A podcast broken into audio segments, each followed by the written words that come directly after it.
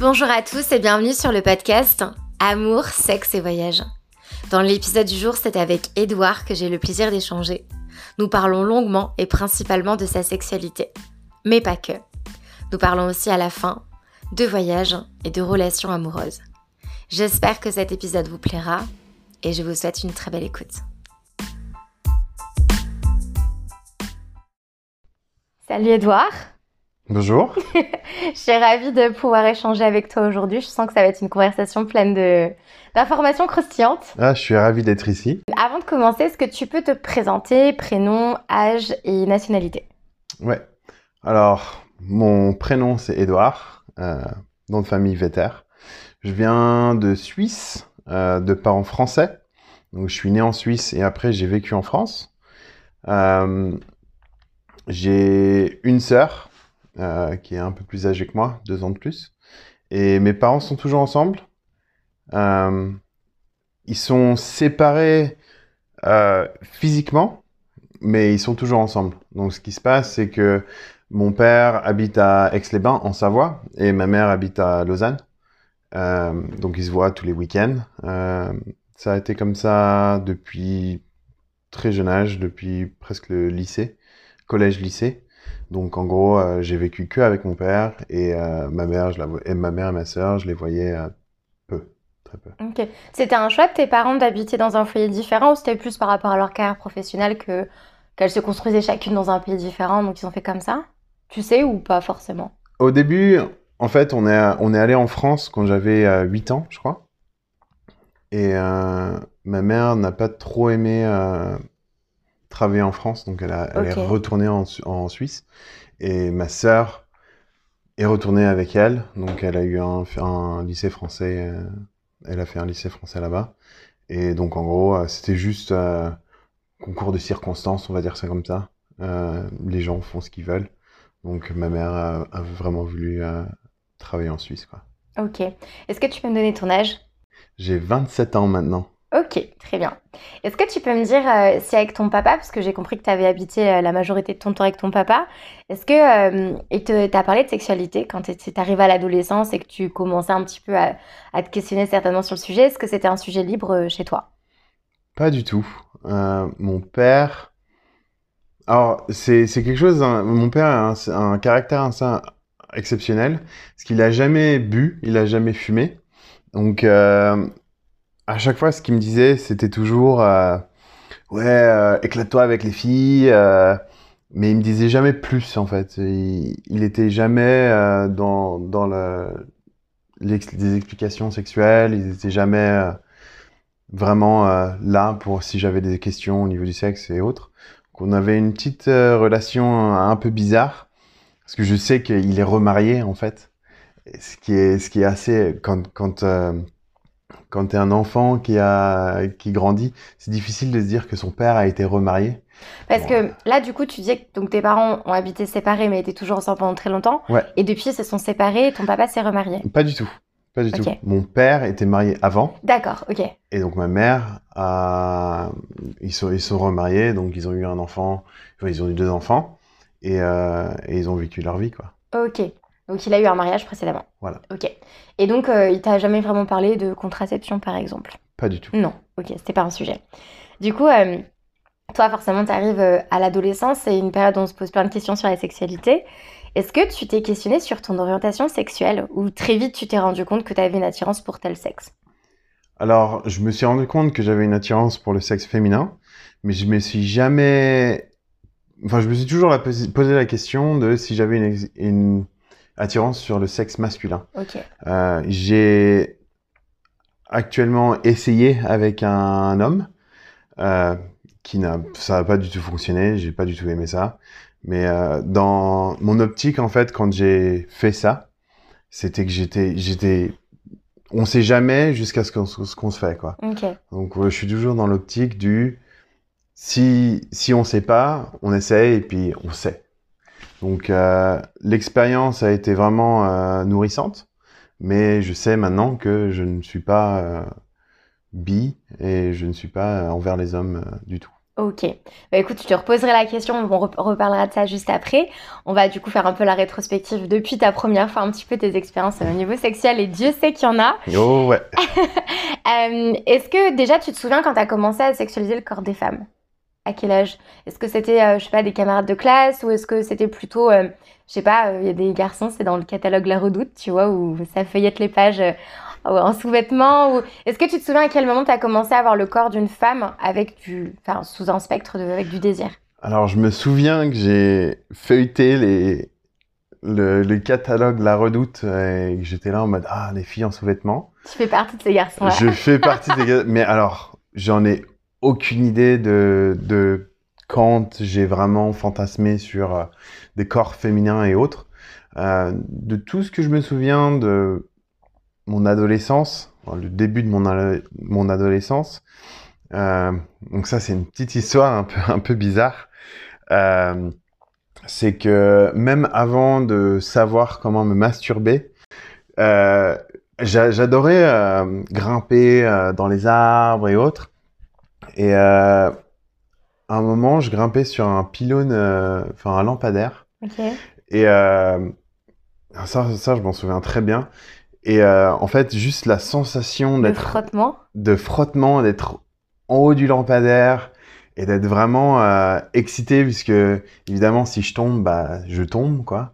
Euh, ça, ça, ça m'excitait vraiment, et donc j'étais en haut du, du, du, lampadaire et je, je humpais un peu, euh, je frottais euh, avec le lampadaire et ça me, je crois que c'était un de mes premiers orgasmes masculins, donc c'était un peu bizarre. T'arrives à te souvenir quel âge t'avais à ce moment-là? Ah. C'était avant que tu commences à te masturber Ouais, ça, je pense que c'était environ vers les 10 ans. Ok. Et la première justement fois que tu t'es masturbé, est-ce que t'as un souvenir de quel âge c'était? J'en ai aucune idée. Ok. Euh, tu penses que c'est venu, venu justement de façon progressive? Tu as commencé un petit peu à te frotter, à dire Ah, il y a quelque chose qui se passe là, et au fur et à mesure, tu as découvert ton corps? Ouais. Ok.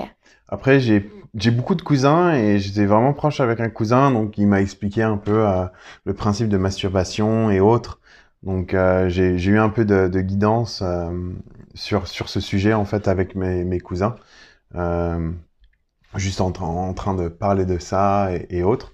Puis après, euh, progressivement avec mes, mes amis. Euh, donc, ouais. Et quel est le meilleur support pour toi euh, à l'heure actuelle quand tu te masturbes? Qu'est-ce que qu'est-ce qui te fait le plus d'effet? Ça va être des images pornographiques ou est-ce que tu as déjà essayé des, je sais pas, des podcasts érotiques ou ce genre de choses? Qu'est-ce qui marche chez toi? L'imaginaire, est-ce que ça peut aussi marcher? Si on veut une petite timeline, avant, j'étais vraiment sur bah, des, des, vidéos pornographiques, donc euh, les sites pornographiques que tout le monde connaît, YouPorn, euh, Pornhub et autres. Et puis après, j'ai vraiment pas trop aimé ça, euh, surtout que ça fait du bruit, donc euh, tu veux pas avoir ça euh, dans ta chambre euh, alors que t'as ton père à côté. C'est vrai. Donc j'ai tourné sur des images pornographiques, des images un peu plus sexy que pornographiques okay. évidemment. Et après, je suis vraiment parti sur euh, encore des images. Donc là, en ce moment, je vais sur Reddit. Euh, je sais pas si tu connais Reddit. Tu m'en avais parlé, mais je veux bien que tu expliques ce que c'est. Alors Reddit, c'est vraiment une communauté euh, où on peut parler de tout. Il y a des, il y a des subreddits sur tout et n'importe quoi. Et il y a, je pense, plus de la moitié, c'est du sexuel.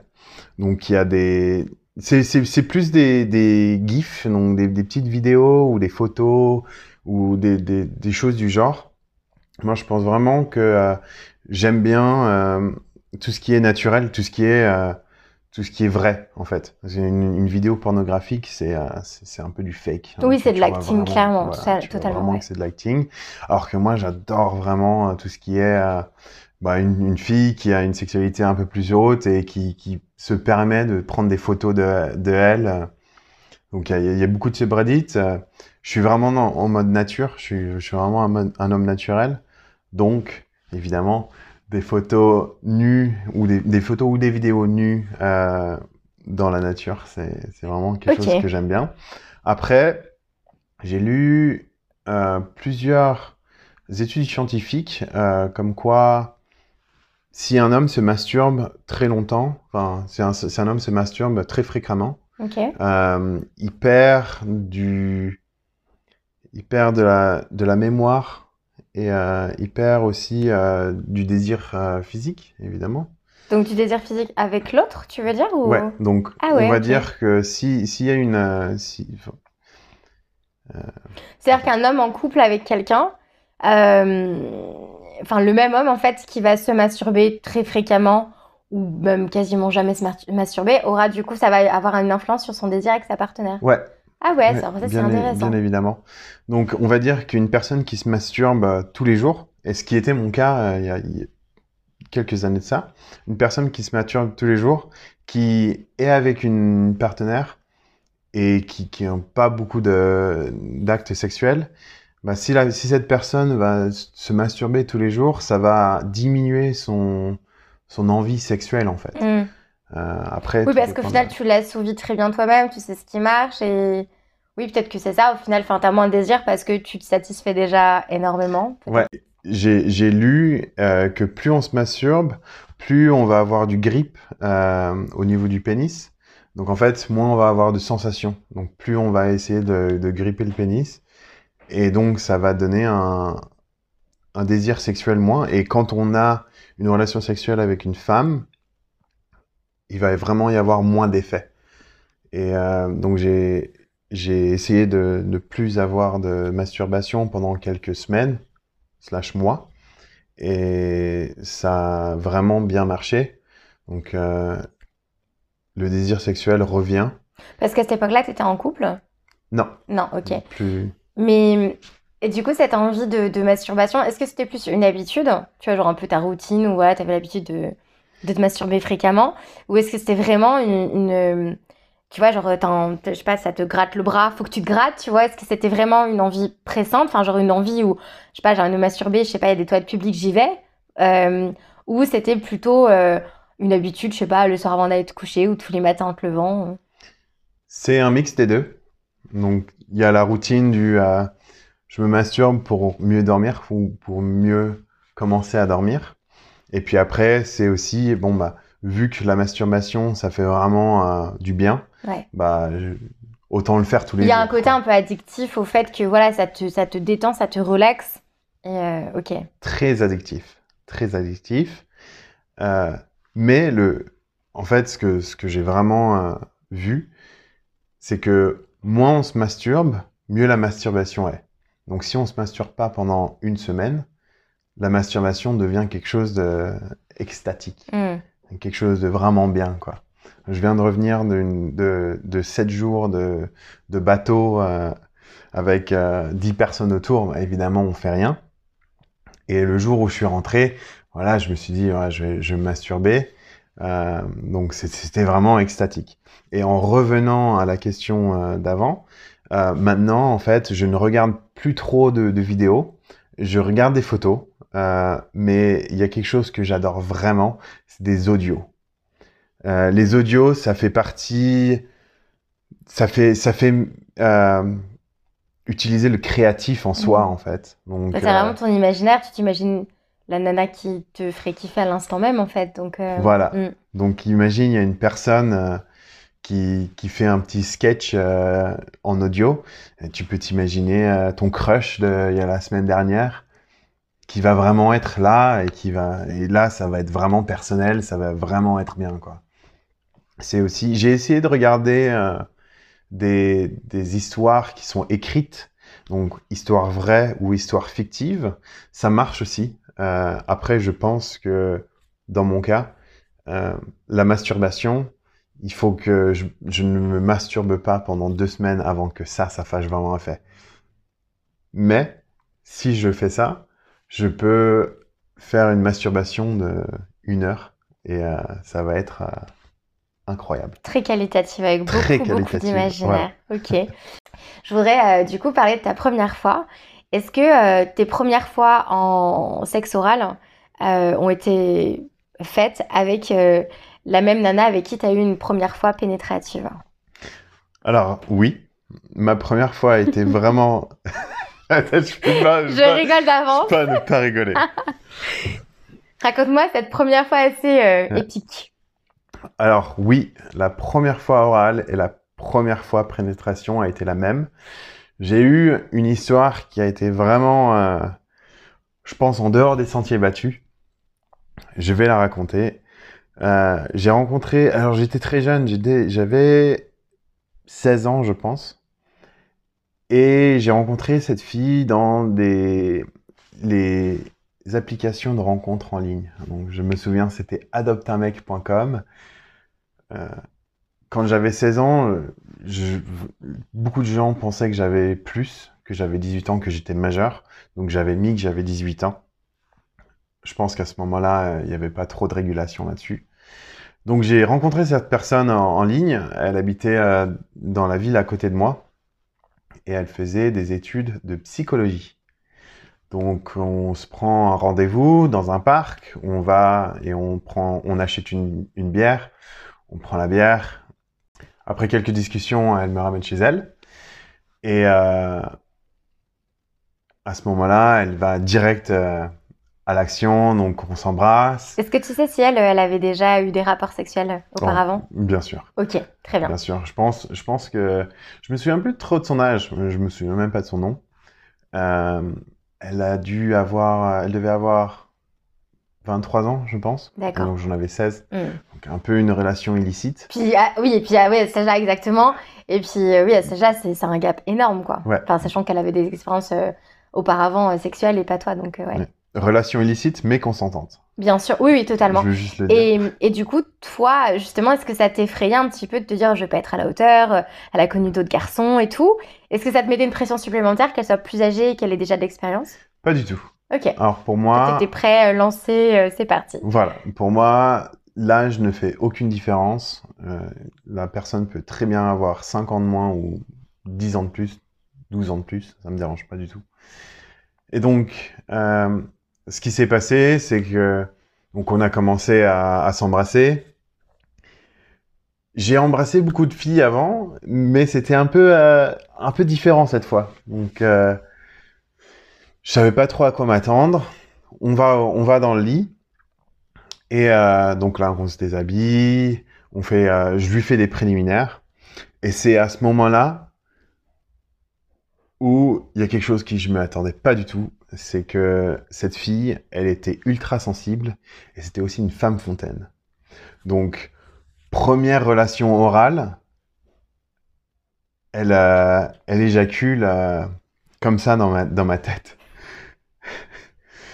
C'était, c'était vraiment euh, choquant. Est-ce que, est que là, tu utilises aussi tes, tes, tes doigts ou c'était uniquement ta langue? C'était doigt et langue. Ok. Euh, pour être honnête, j'avais aucune idée de ce que je faisais. Euh, j'avais, j'avais lu des, des choses sur des, des sites internet. Est-ce que tu as l'impression d'avoir suivi un petit peu ce que tu avais lu ou tu as un peu fait au feeling? Ouais, ouais, ouais. Ok.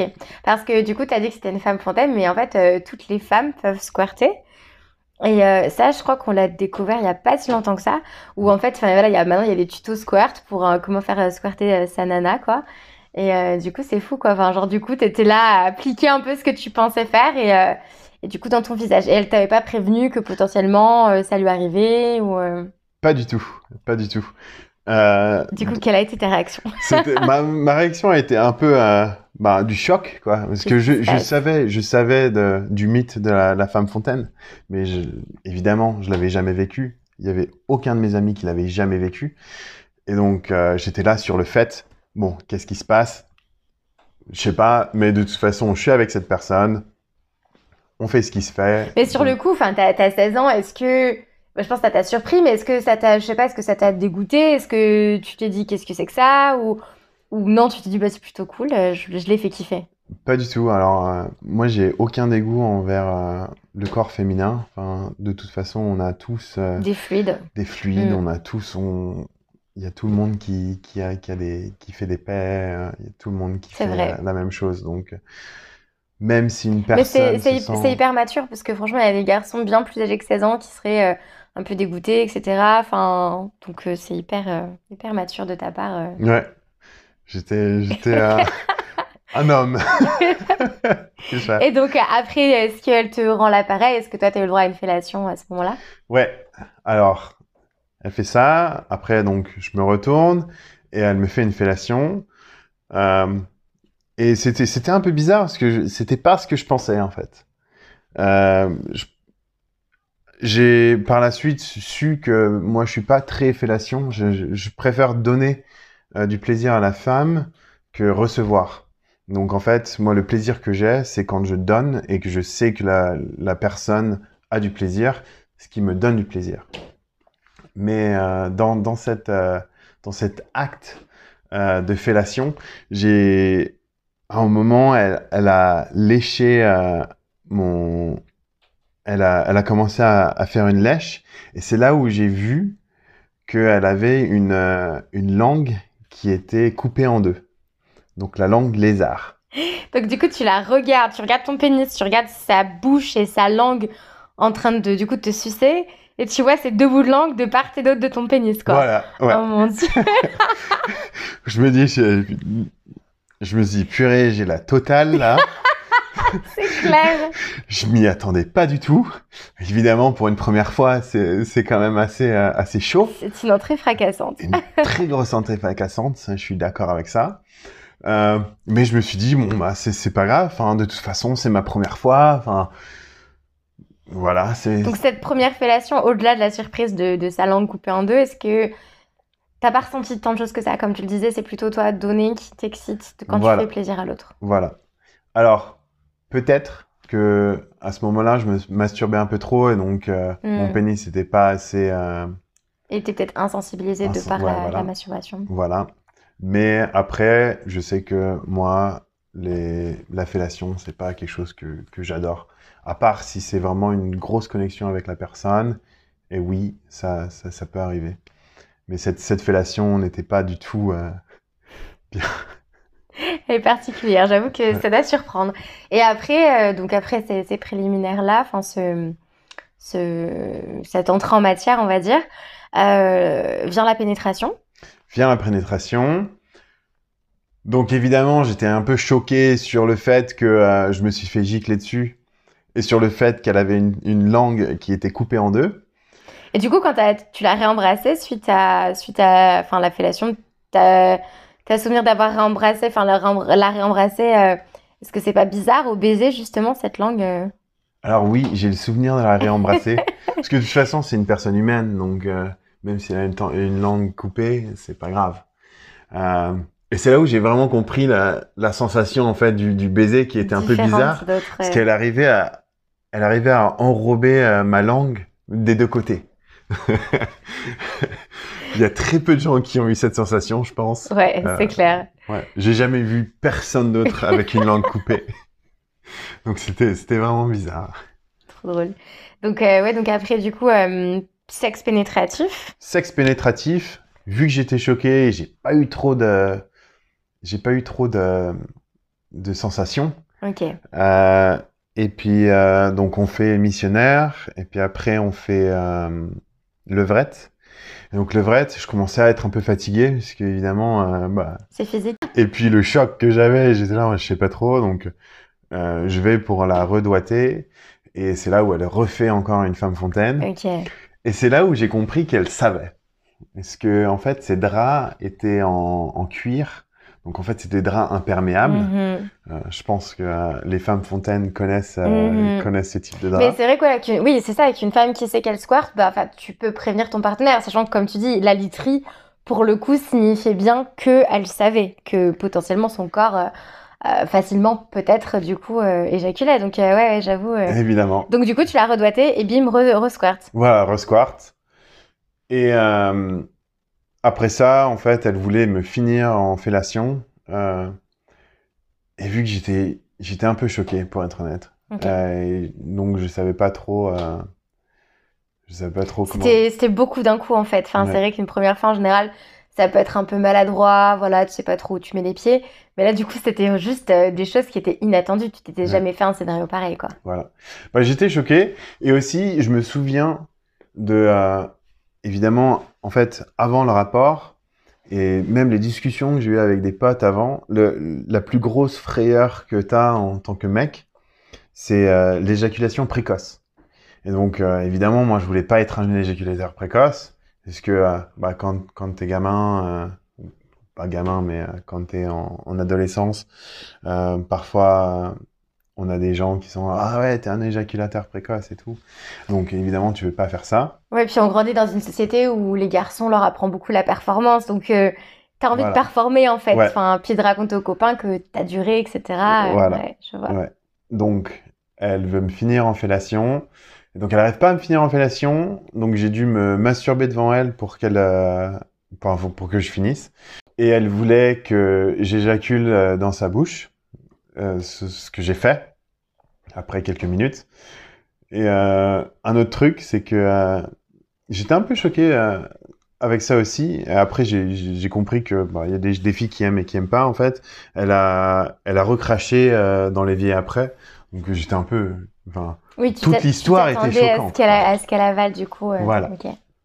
Et je crois aussi qu'il y avait un, un, autre événement en plus de toute cette scène assez, assez dingue.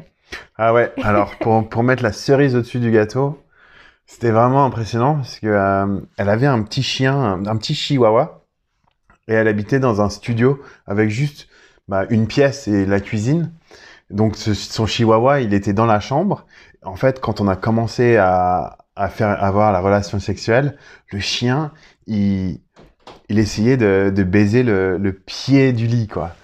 Donc avec tout ce qui avec tout ce qui arrive, avec l'éjaculation, euh, bah, l'éjaculation faciale, avec la langue et autres, il y avait le chien à côté que je voyais et donc je pense que ça ça m'a enlevé euh, quand même un, un bout de, de mémoire euh, en disant ouais il faut que je me focalise sur la personne. Donc ça c'était marrant aussi quoi. La première fois à voir euh, tout ça tout ça arriver sur moi, je, je m'y attendais pas du tout quoi. ah, ton entrée vraiment dans la sexualité a été assez, euh, assez folle. Est-ce que, euh, donc euh, par la suite, bien sûr, tu as eu plein d'autres expériences parce qu'on parle, tu avais 16 ans, enfin, tu en as 27, quoi.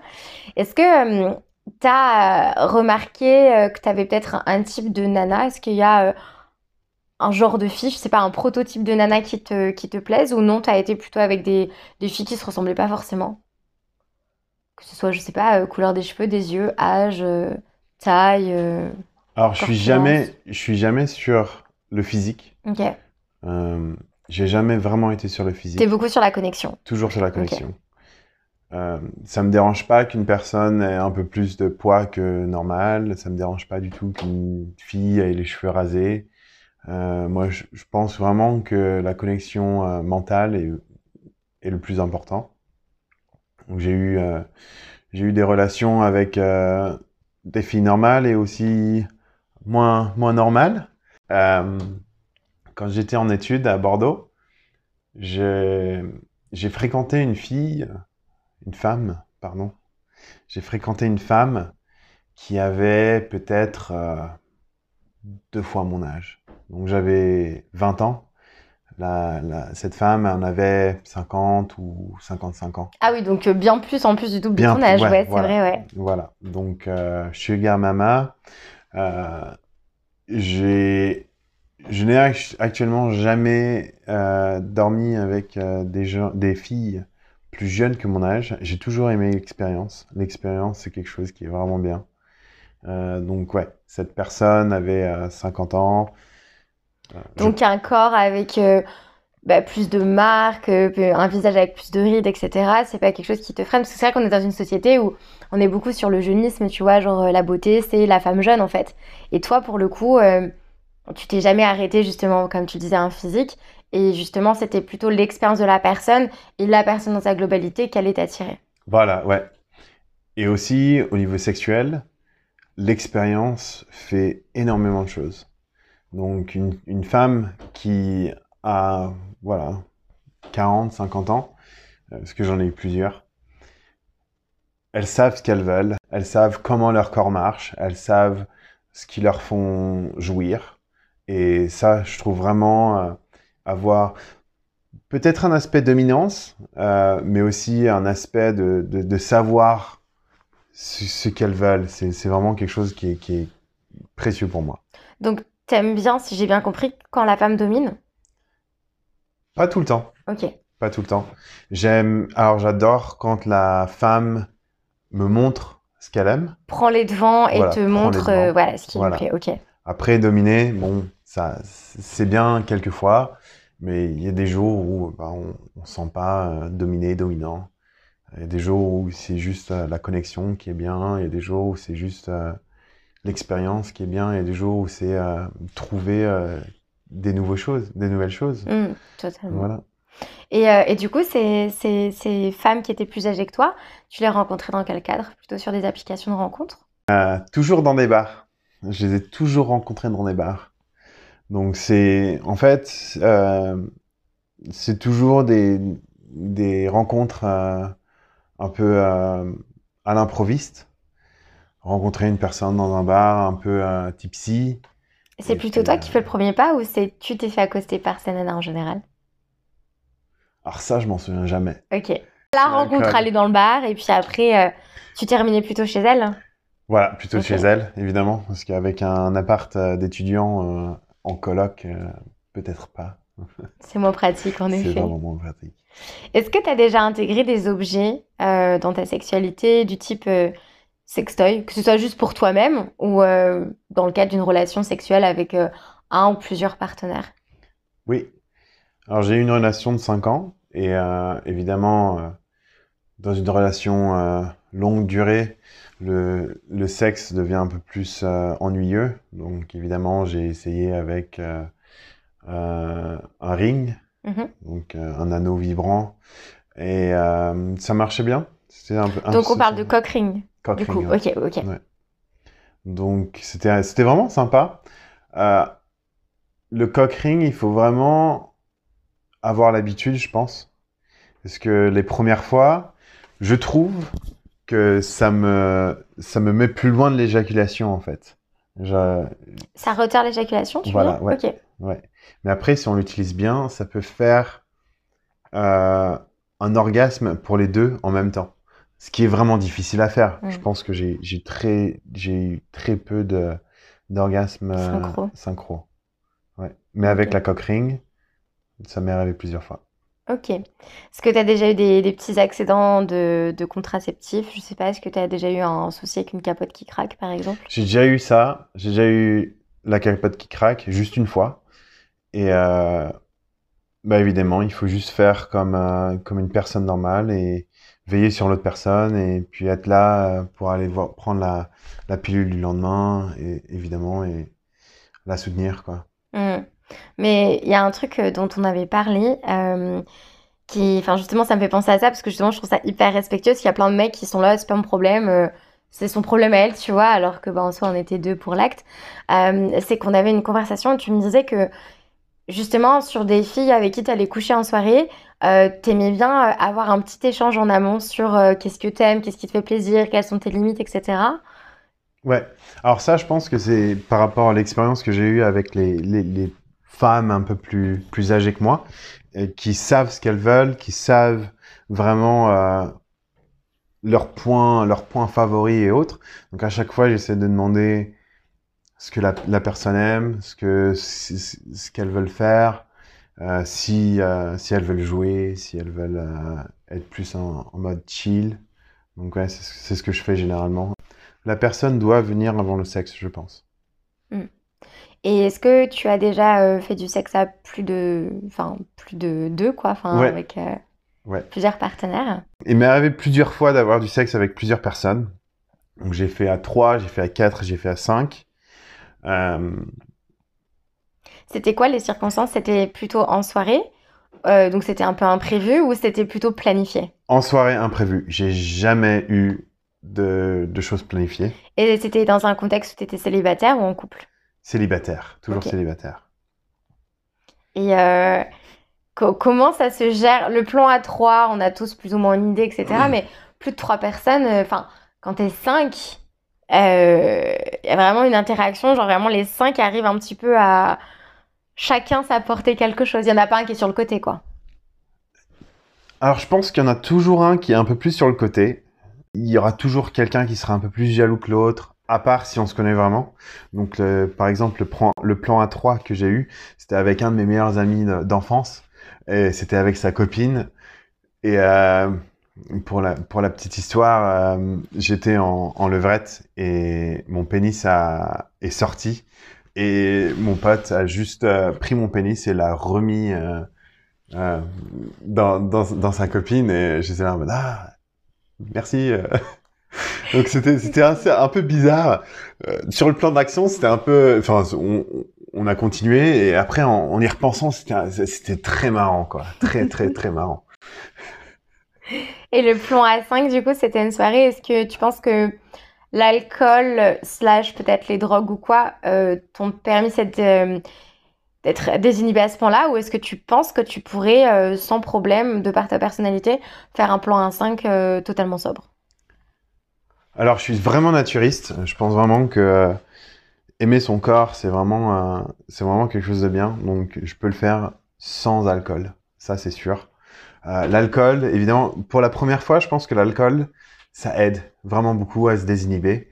Euh, mais aussi l'expérience. L'expérience, c'est vraiment quelque chose... Euh, bah, on sait ce qu'on peut faire, on sait jusqu'où on peut aller. Sa zone de confort, on, avec l'âge, on sait où elle peut aller.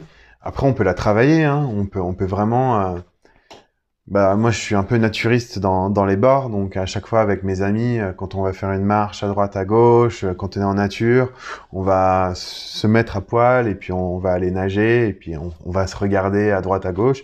Oui, donc te mettre à poil face à quatre personnes, c'est pas du tout un big deal pour toi. Pas du tout. Et euh, dans ton plan A5, c'était quoi le ratio homme-femme? C'était deux hommes, trois femmes. Ok. Donc après, c'est comment ça a commencé par un plan A4 et c'est allé par un plan à 5, parce qu'il y a une fille qui est venue.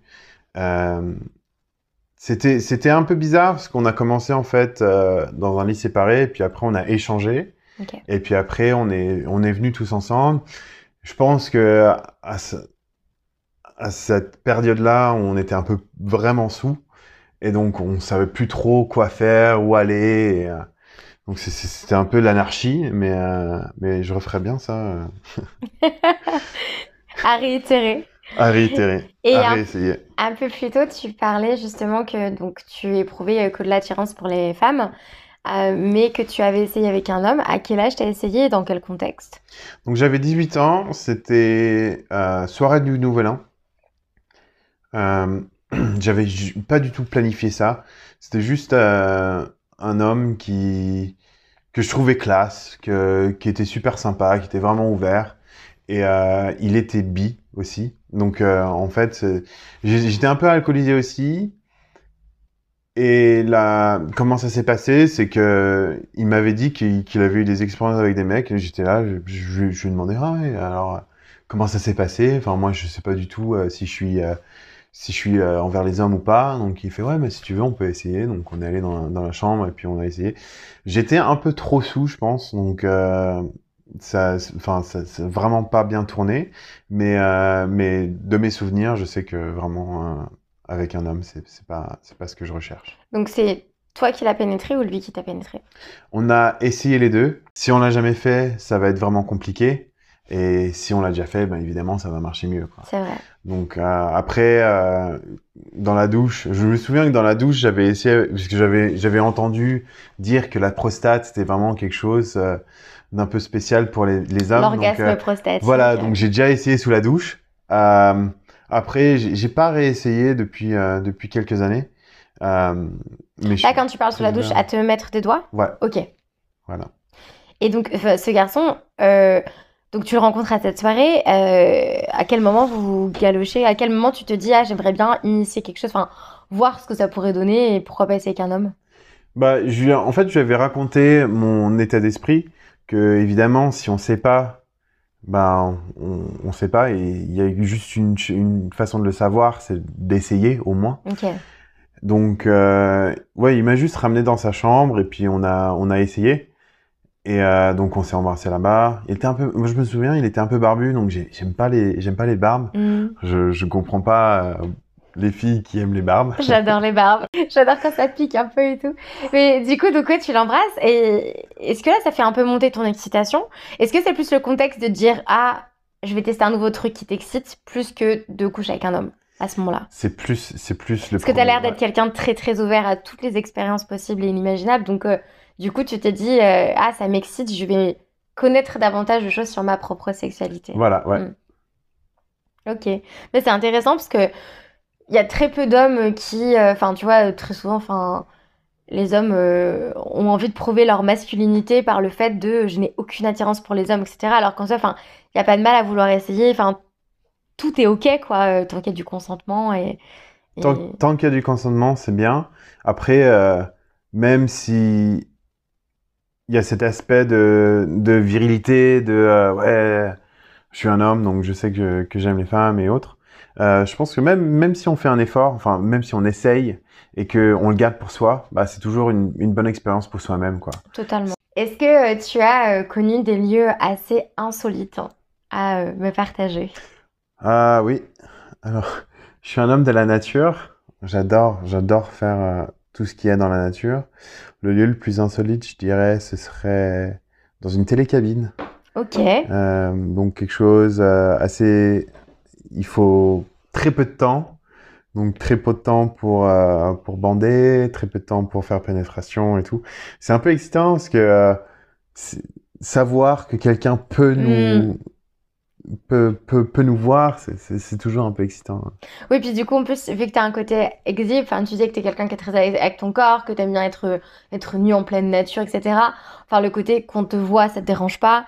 Donc, du coup, il y a le côté un peu excitant de se dire, bon, on n'aimerait pas se faire voir parce que, entre guillemets, les gens n'ont pas demandé à nous voir, mais en même temps, ça t'excite le contexte de.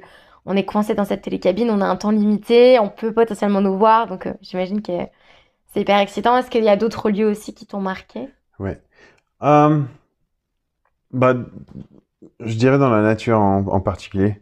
De toute façon, euh, moi j'ai une poisse pas possible. À chaque fois que je me mets à poil, il y a toujours quelqu'un qui, qui arrive. Donc je vais, je vais pisser dans les bois, il y, aura toujours quelqu'un à côté de moi. Donc euh, ma nudité attire à leur égard. Je vois ça. Est-ce que tu as une position sexuelle préférée? Alors je pensais que c'était la levrette parce que c'est la position qui me fait euh, jouir le plus vite. Ok. Mais euh, depuis que j'ai eu euh, après en fait après ma, ma relation de ma longue relation j'ai eu des, des partenaires sexuels qui m'ont vraiment euh, ouvert les yeux sur d'autres positions et j'ai aucune position favorite maintenant c'est c'est vachement plus sur le désir et sur euh, le moment que je passe avec une mm. personne.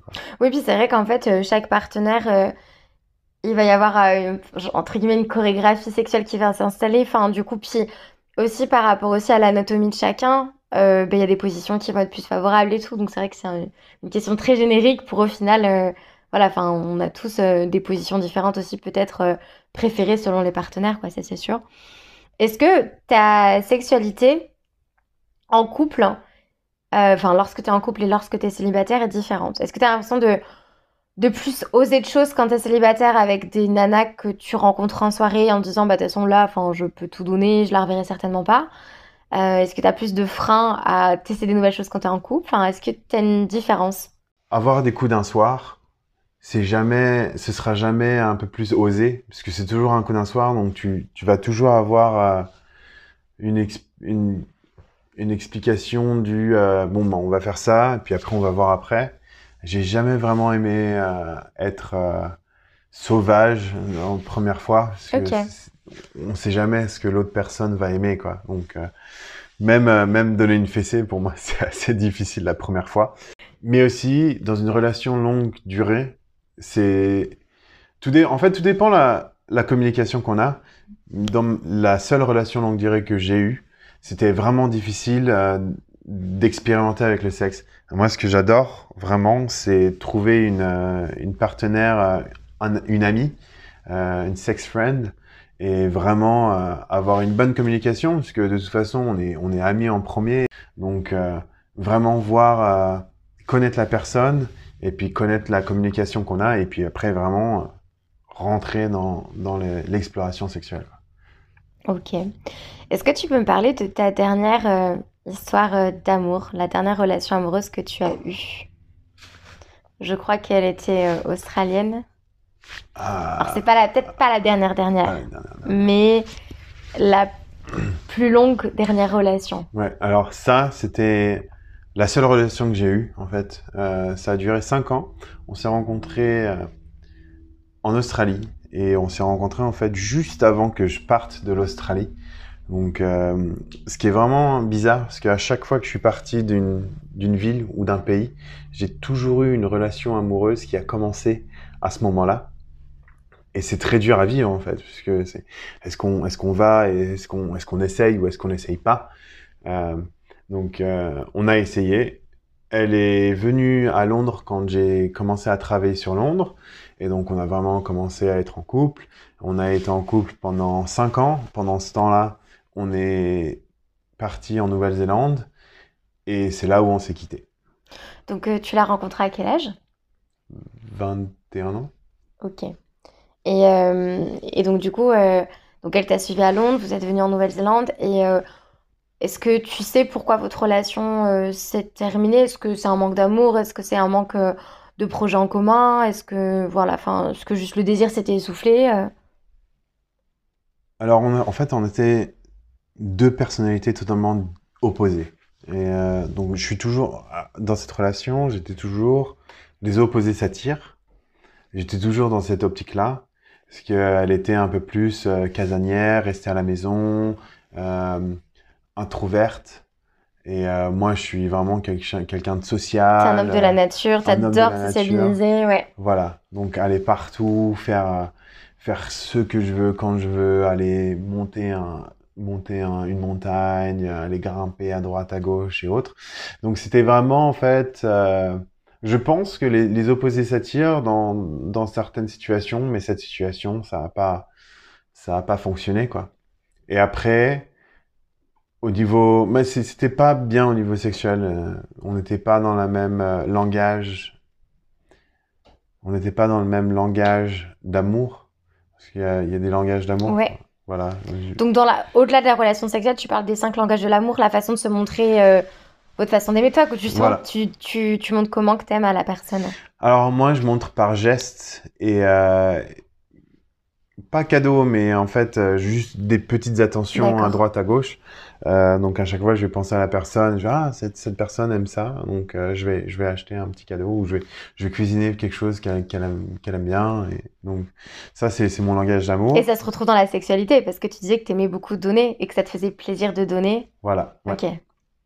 Et euh, elle, elle était plus sur la connexion à un moment. Donc, euh, même si on a eu une, une relation longue durée, hein, même, même si euh, pendant trois ans, on a eu euh, beaucoup de relations sexuelles, pour elle, elle voulait euh, se sentir euh, importante dans ma vie. Donc, on était toujours obligé d'aller au restaurant et puis d'avoir une, une conversation euh, vraiment euh, profonde sur, que- sur un sujet et puis vraiment essayer de connecter. Et, euh, et ça, ça c'est quelque chose que j'aime pas trop puisque de toute façon, si on est, si on est ensemble, c'est qu'on est connecté. Et il y a pas, pour moi, il faut pas se reconnecter. Après, ça peut, ça peut être pour d'autres personnes, mais pas pour moi. C'est comme si c'était, en fait, chaque jour, c'était un reset et On se reconnecte. il faut se reconnecter.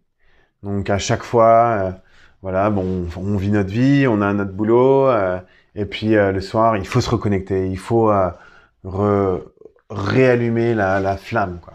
Alors que pour moi, je pense que euh, il n'y a pas besoin d'éteindre la flamme et de la réallumer, quoi.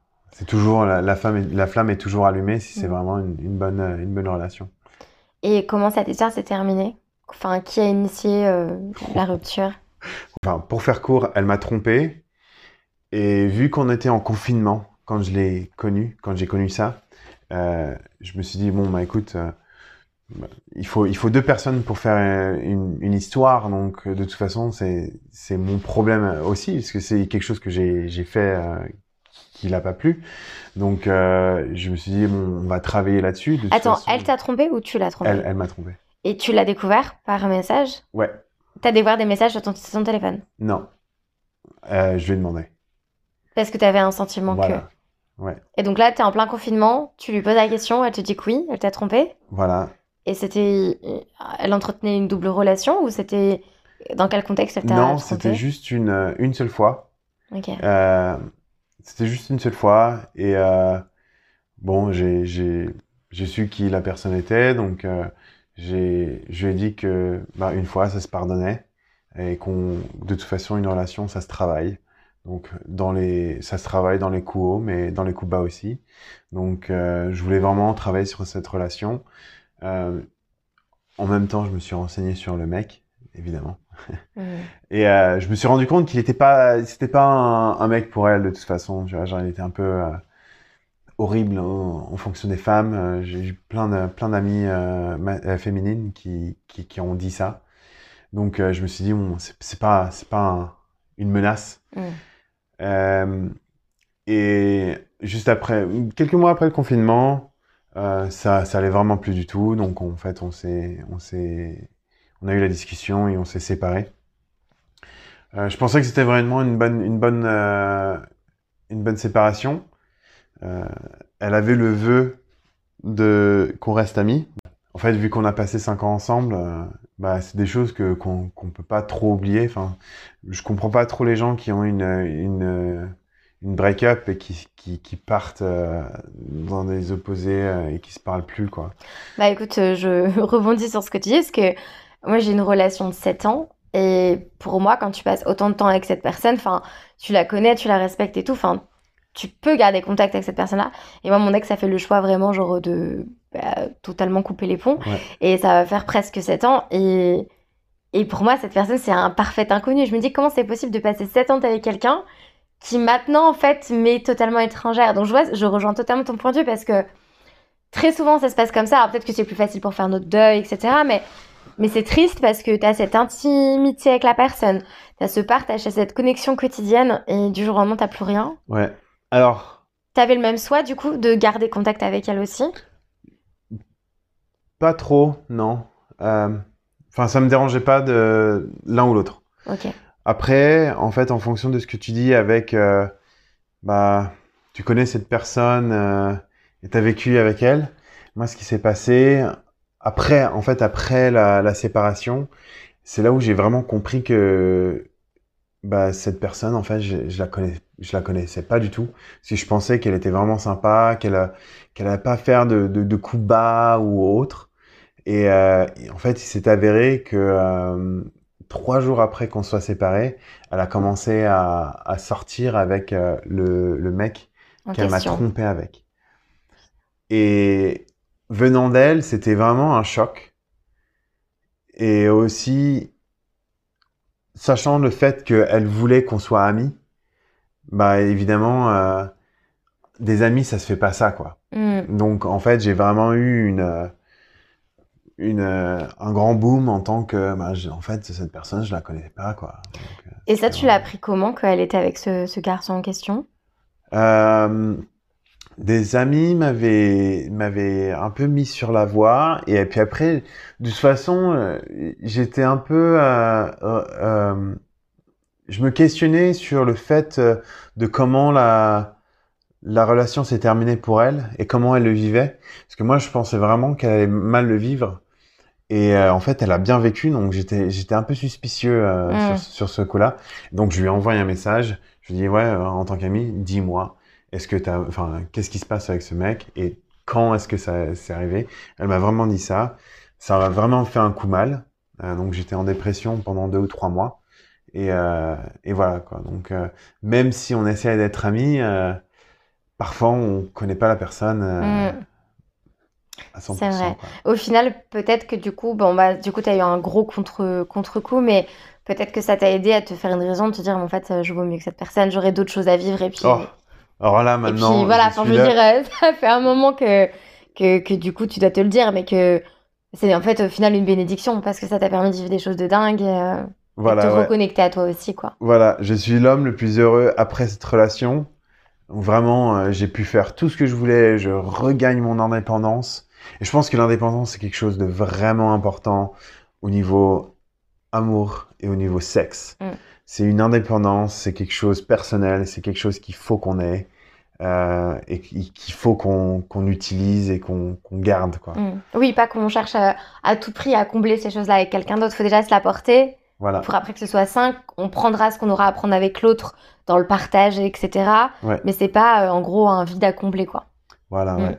Après, au niveau de la relation, il y a quelque chose que, enfin, mon, mon opinion, C'est euh, alors j'ai vécu une relation longue de 20 à 25 ans, on va dire ça comme ça. Et euh, je suis content de l'avoir fait quand même, même si ça s'est mal passé à la fin. Je suis content d'avoir eu cette expérience maintenant, parce que maintenant que j'ai 27 ans, euh, je vais pas dire la fleur de l'âge, mais j'ai l'expérience. Les personnes, euh, enfin les, les personnes féminines qui sont euh, célibataires, elles savent ce qu'elles veulent aussi, elles ont un peu plus d'expérience. Donc euh, il y, a, y, a, moins de il y a moins de il y a moins de disputes, il y a c'est plus c'est vachement plus facile à parler de sexe aussi. Et je pense que si j'avais eu 20, 21, 20, 22 ans, j'aurais fait des, des, erreurs sexuelles un peu plus graves, je pense. Mm. Donc je suis vraiment content d'avoir eu cette relation de 5 ans jusqu'à mes 25 ans et d'être célibataire maintenant. Et elle, elle était australienne, c'est ça? Australienne, oui. Ok. Et est-ce que ça t'a posé, ça t'a causé du tort euh, d'être avec quelqu'un qui parlait pas ta langue natale? Est-ce que tu avais l'impression de pas pouvoir t'exprimer totalement, euh, exprimer qui tu étais complètement? Ou ça, non, pas forcément Parce qu'au début, bah, si on, ça dépend de comment on parle la langue, tu vois. Mmh. Mais genre au début, on peut se sentir un peu. Euh, un peu freiné par, le, par la langue. Toi, est-ce que ça a été un souci ou pas forcément? Alors, il y, y a, des expressions, il y a des choses que tu fais que ça, ça va toujours être un peu, un peu bizarre de mm. toute façon. Euh, si, si, on va dans, une autre, dans un autre pays, on se rend compte de, de la culture euh, chaque jour. Donc, ce sera toujours comme ça avec une relation euh, avec différentes nationalités. Après, ça, ça m'a jamais vraiment posé un problème parce que mon, mon langage en anglais est bien. Tu as un bon vocabulaire. Un euh, bon vocabulaire, donc je sais exprimer les, les choses. Euh, après, si, si un Français euh, n'a pas une très bonne communication, euh, genre verbale, mm. il connaît pas beaucoup, énormément de, de, mots, ça, je pense que ça peut mm. poser un peu plus de problème. Toi, du coup, tu, tu, tu maîtrisais déjà très bien ouais. cette langue-là, donc ça n'a pas été trop un, un big deal. J'aimerais parler d'un défi que tu t'es lancé récemment concernant la masturbation, parce que je t'ai vu euh, au 31 euh, et euh, visiblement euh, c'était compliqué. Est-ce que tu peux me dire quel défi tu t'es mis et du coup euh, quelle a été la fin de ce défi? Parce que je ne sais pas.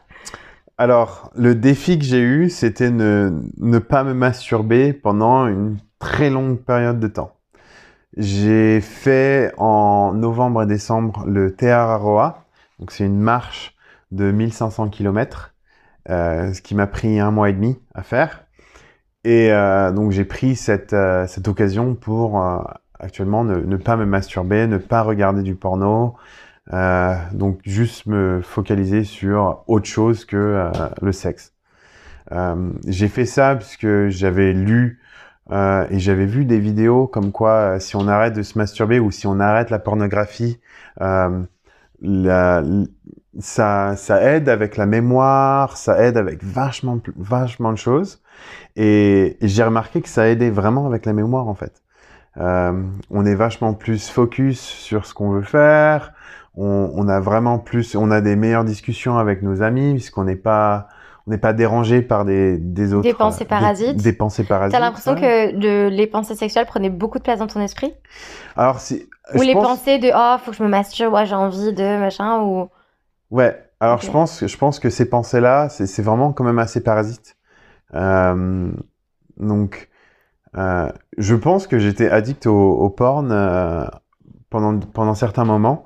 Je pense qu'il y a énormément d'hommes qui mmh. sont dans. Oui, dans et en plus, quand tu dis addict, c'est une vraie addiction au titre que l'alcool, ouais. que la cigarette, parce que il y a tout un il y a toute un, une chimie, enfin, il y, a, il y a vraiment, c'est niveau hormonal, en fait, ça s'explique, c'est une, ouais. vraie, une vraie euh, accoutumance à une substance, ou, enfin, là, du coup, c'est pas, c'est un contenu, quoi.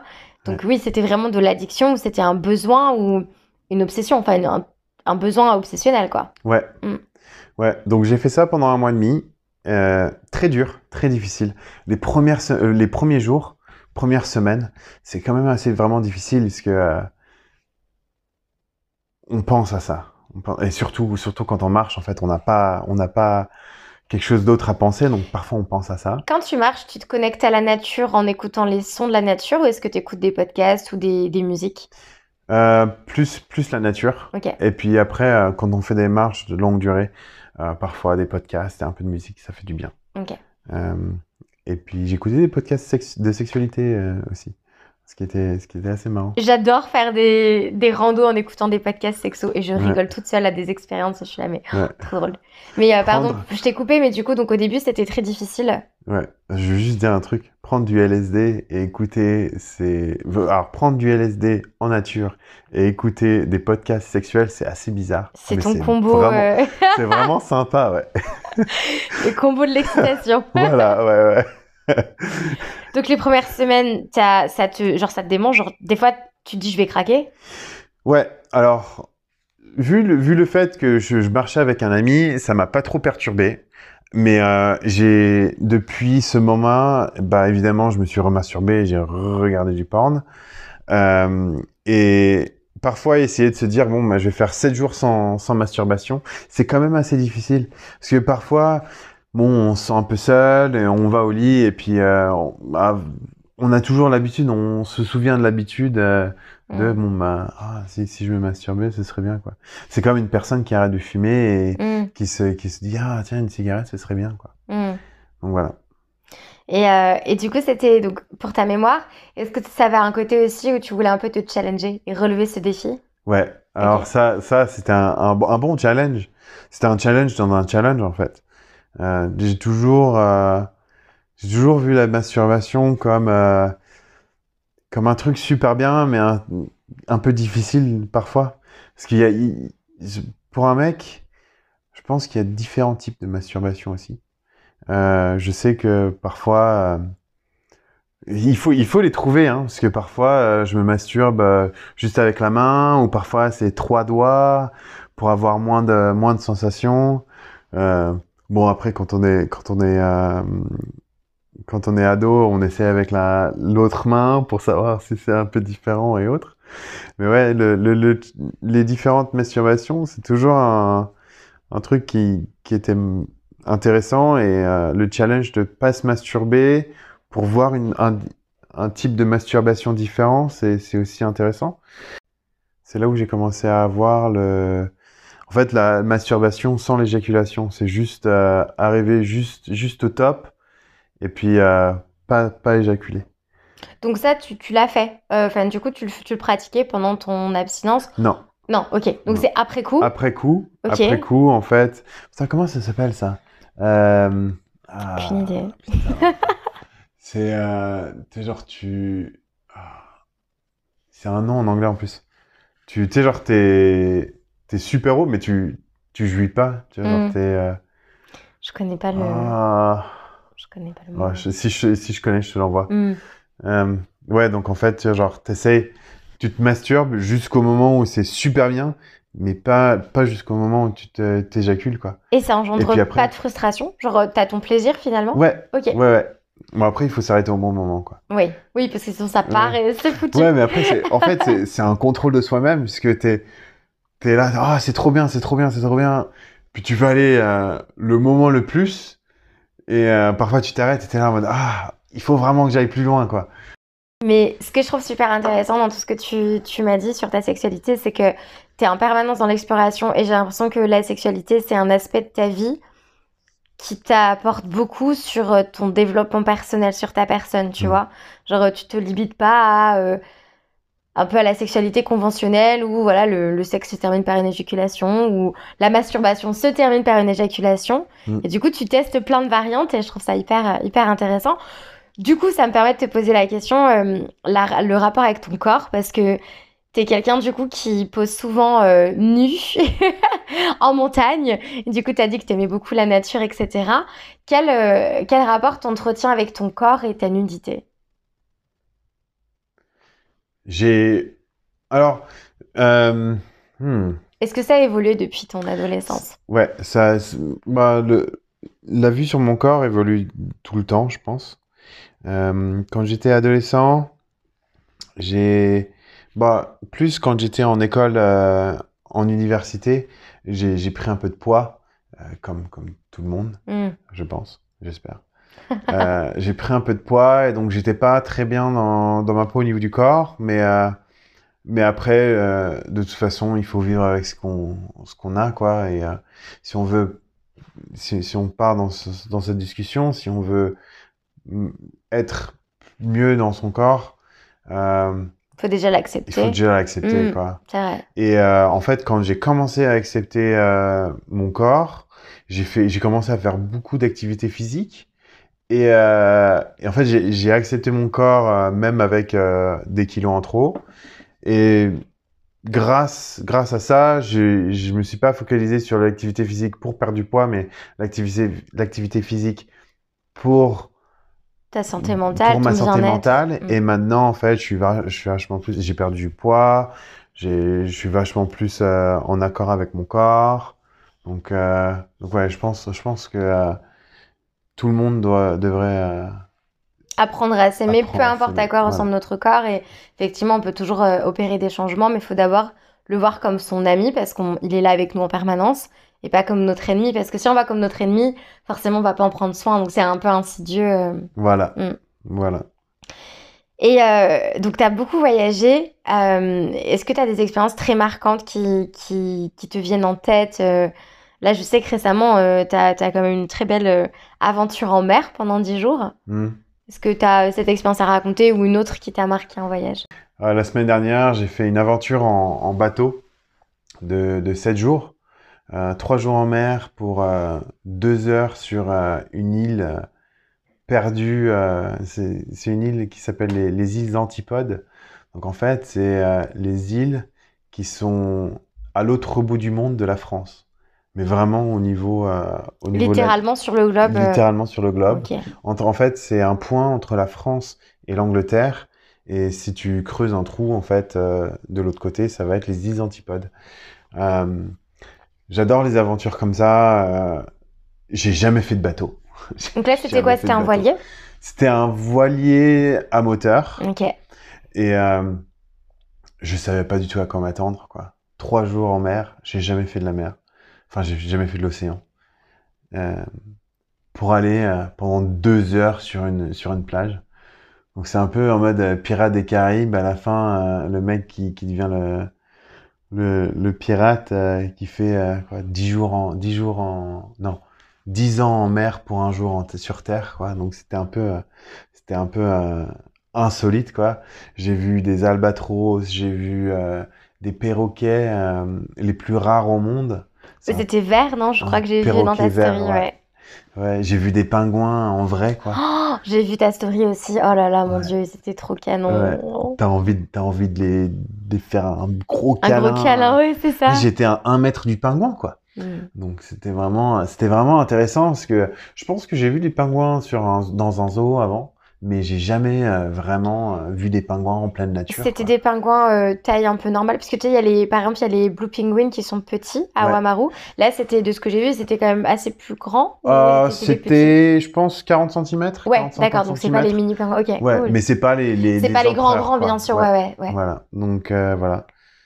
C'est fou. Et ça, c'est une opportunité, enfin, qui s'est présentée à toi, tu y allais avec quelqu'un, tu y allais seul. Ah, c'est, euh, une opportunité. euh, franchement, je suis vraiment, je suis vraiment chanceux en fait, parce qu'il y a, y a juste euh, cette île, il y a 10 personnes qui y mettent les pieds par an. Quoi. Mais non. Il y a, y très, il y a très peu de personnes parce que c'est une, une île, c'est une réserve naturelle. Et, et donc ouais, moi de toute façon, euh, dans, dans mon milieu aventureux, euh, je suis tout sur euh, l'opportunité. Je suis, je suis Mm. vraiment opportuniste. Mais t'es quelqu'un qui est hyper ouvert à tout, en fait, donc euh, t'attires les opportunités, en fait. Voilà, Mm. ouais. Plus on est ouvert, mieux c'est. Et je pense que si, si on parle d'un- niveau aventure, mais aussi d'un niveau sexuel aussi, plus on est en dehors de notre zone de confort, plus notre zone de confort va être grande. Ouais. Et euh, moi, ce que j'essaie de faire, c'est avoir une, une zone de confort le plus grande possible Ouais. pour pouvoir euh, kiffer euh, tous tous les moments que, que je peux avoir quoi. Même si c'est même si c'est de faire un tour de vélo autour d'un lac, bah moi ça ça, ça, ça va me, me faire kiffer quoi. Mm. Et qu'est-ce que qu'est-ce que le voyage a changé chez toi? Parce que ton premier voyage, c'était l'Australie quand t'avais 20 ans Ah, j'ai fait j'ai fait d'autres voyages. Ok. J'ai fait d'autres voyages avant, mais euh, je me suis posé en Australie pendant dix mois. Et le voyage, ça m'a vraiment appris quelque chose d'important. Alors j'étais vraiment, enfin mes parents, ils m'ont vraiment appris à être euh, carriériste. Donc euh, tu fais euh, des bonnes études, tu fais un bon diplôme, tu vas trouver un bon travail et tu vas être riche et tu vas être heureux quoi. Le voyage, ça m'a vraiment appris l'opposé quoi. De toute façon, l'argent, c'est euh, même si t'en as, tu, tu le dépenses. Euh, donc autant le dépenser pour une bonne cause et euh, augmenter l'expérience qu'on a. Les- le, le voyage, ça, ça augmente aussi, les, ça augmente aussi l'ouverture d'esprit que tu as. Donc, pouvoir parler à des gens que tu ne parlerais jamais. Mm. Euh, donc, découvrir des cultures, découvrir des, des petits tips, même, même des, petits, des petits tips de tous les jours, c'est, c'est, c'est vraiment sympa, quoi. Mm. Donc, ça m'a ouvert vraiment beaucoup de portes. Là, maintenant, je suis pas trop carriériste. Bon, évidemment, j'ai 27 ans, donc on en reparle dans- quand j'ai 35 Mm. ans. Mais euh, je pense que, ouais, avant 35 ans, il faut pas, il faut pas se, se limiter à une carrière, ou il faut pas se limiter à une vie monotone. En fait, oui, ça dépend des personnes. Il y a des gens qui sont très très à l'aise dans le côté routinier de leur vie, etc. Mais c'est clair que quand tu as soif d'aventure, faut oublier tout ce qui est injonction sociale. euh, voilà, faut faire de longues études, faut avoir tel job, faut faire ci, ça, ça. Euh, si tu sens que tu as le besoin d'aventure, en fait, faut écouter ce qu'il y a au plus profond de soi-même, Ouais. quoi. Et... Je pense que même si tu es routinier, l'aventure, c'est bien. Ouais. Donc, avoir une routine, on va dire, allez, une routine, bah, la même routine euh, toutes les, tous les mois, mais faire une chose par mois que tu jamais fait. que euh, tu n'as jamais ouais. fait, ça, c'est quelque chose qui qui, qui a pas de valeur. Quoi. Mm. Puis au niveau de la confiance en soi, parce qu'on se prouve à soi-même qu'on est capable de. Parce que souvent, quand tu es dans ta routine, quand, quand tu regardes la télé, que tu vois, je sais pas, en zone interdite avec des, je sais pas, des Français qui ont- pas, qui sont expatriés euh, sur une île en, n'importe quoi, euh, aux Philippines, tu vois, tu te dis, waouh, mais c'est incroyable et tout. Mais en fait, c'est juste, euh, c'est juste la volonté, en fait. Enfin, il y a, y a rien de fou à, à décider de partir et à sortir de sa zone de confort. Faut Ouais. juste oser. Et en fait, après, bah, t'es tellement fier de toi que tu veux toujours. Enfin, tu renforces ta confiance en toi et t'as toujours envie de, bah, comme tu l'as dit, d'élargir cette zone-là. Et, euh, et plus tu l'élargis, plus t'as des opportunités qui s'offrent à toi, etc. Et c'est vrai que tu serais euh, resté en France euh, ou en Suisse, euh, t'aurais pas été la même personne, quoi. Ouais, totalement. Après, les jours, les années passent, et de plus en plus, je me dis, euh, bah, je suis pas spécial, tout le monde peut le faire, quoi. Genre, si, si quelqu'un, à chaque fois, en fait, genre, je mets des vidéos en story sur Instagram et Facebook, et j'ai plein de retours. Ah ouais, t'es, putain, j'aimerais bien être comme toi. T'as de la euh, chance. Oh là là, t'es trop chanceux et tout. euh, C'est pas la chance, cool. c'est un choix, en fait. Ouais, non, Ouais. ouais, c'est ça. C'est, je tu peux, même si tu veux avoir une aventure, euh, bah, prends ta voiture. Découvre un petit Conduis- village voilà. que t'as jamais découvert. Voilà, euh, conduis pendant 3 ou 4 heures, Mm. même si ça te fait chier. Conduis pendant 3 ou 4 heures. Va voir quelque chose que tu sais, t'as, ja- t'as jamais vu. Et Exactement. puis voilà. Une aventure, ça n'a pas besoin d'être à l'autre bout du monde. Ça, ça peut Exactement, être, totalement. Ça Mm. peut être dans ton propre pays, tu prends ta voiture euh, et ça tout peut le être dans, le même, dans la même ville. Ouais, non, mais c'est peut, sûr. même, euh, même, euh, je sais pas, aller jouer au bridge avec, euh, avec des vieux, quoi. Mm. Enfin, c'est bizarre à dire, mais c'est une aventure. Non, mais totalement. Jouer à la belote. Exact. J'adore la pelote. Ah. Ça me manque d'ailleurs. Moi, je, Euh, la, je la joue en ligne. C'est vrai Ouais. Ah bah faut- faudra que tu me dises l'application. Boardgamearena.com et on peut jouer ensemble si tu Ah bah écoute, Ouais. avec plaisir parce que j'adore la belote. Euh, pour euh, terminer, du coup, est-ce que tu peux me parler un petit peu de tes projets à venir? Parce que après un certain temps passé en Nouvelle-Zélande, tu vas repartir à l'aventure. Enfin, en Nouvelle-Zélande, tu as vécu plein d'aventures, on est d'accord, mais là, du coup, tu repars dans un autre pays. Est-ce que tu peux me parler un petit peu de, de tes plans à venir? Comment tu vois à la suite de ton année 2022 Alors, euh, évidemment, avec euh, bah, ce qui s'est passé au niveau du Covid, euh, j'ai pas vu ma famille euh, pendant très longtemps, deux ans. Donc, je vais revenir vers ma famille, je vais revenir en Europe. Je vais passer par l'Australie pour voir des amis.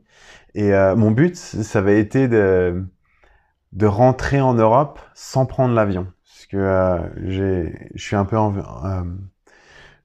L'environnement, c'est vraiment quelque chose que... Une cause qui t'a... Que, que justement, le voyage t'a peut-être ouvert les yeux sur un peu la planète. Et... Ouais. Voilà. Et donc, je voulais offset ma, mes, mes émissions carbone. Euh, bon, évidemment, euh, à ce moment-là, euh, la, la guerre en Ukraine a, a commencé à exploser. Donc, euh, je vais devoir euh, tirer une croix là-dessus. Mais je ne, je ne mets pas cette idée en dehors de ma tête. Je vais, le, je vais le refaire, je pense. Je vais rentrer en, en Europe. Je vais apprendre le japonais, que je pense pour moi est un gros challenge, parce que différentes langues, différents alphabets, ça va être vraiment difficile. Pour but de prendre un, un vélo et de faire le tour du Japon en vélo en trois mois. Waouh. Donc ça, c'est vraiment quelque chose que, que j'ai envie de faire. Aller et puis mettre sa tente là où on veut, euh, ça c'est quelque chose que, qui m'intéresse vraiment, quoi. Bah écoute, euh, très belle euh, façon de terminer euh, toutes tes belles aventures, une très très un très beau projet à, à venir. Merci. Et euh, c'était hyper inspirant euh, la façon dont tu es ouverte sur la sexualité. Enfin moi je j'adore. Enfin la première fois que je t'ai rencontré, tu m'as raconté ta première fois avec euh, la nana qui t'a squirté dans la tête et j'étais là. Oh mon dieu, faut que je l'interviewe, c'est Ouais, pas possible. Et t'es très ouverte sur sur plein de sujets et euh, c'est hyper inspirant. Donc euh, bah merci d'avoir répondu à toutes mes petites questions aujourd'hui.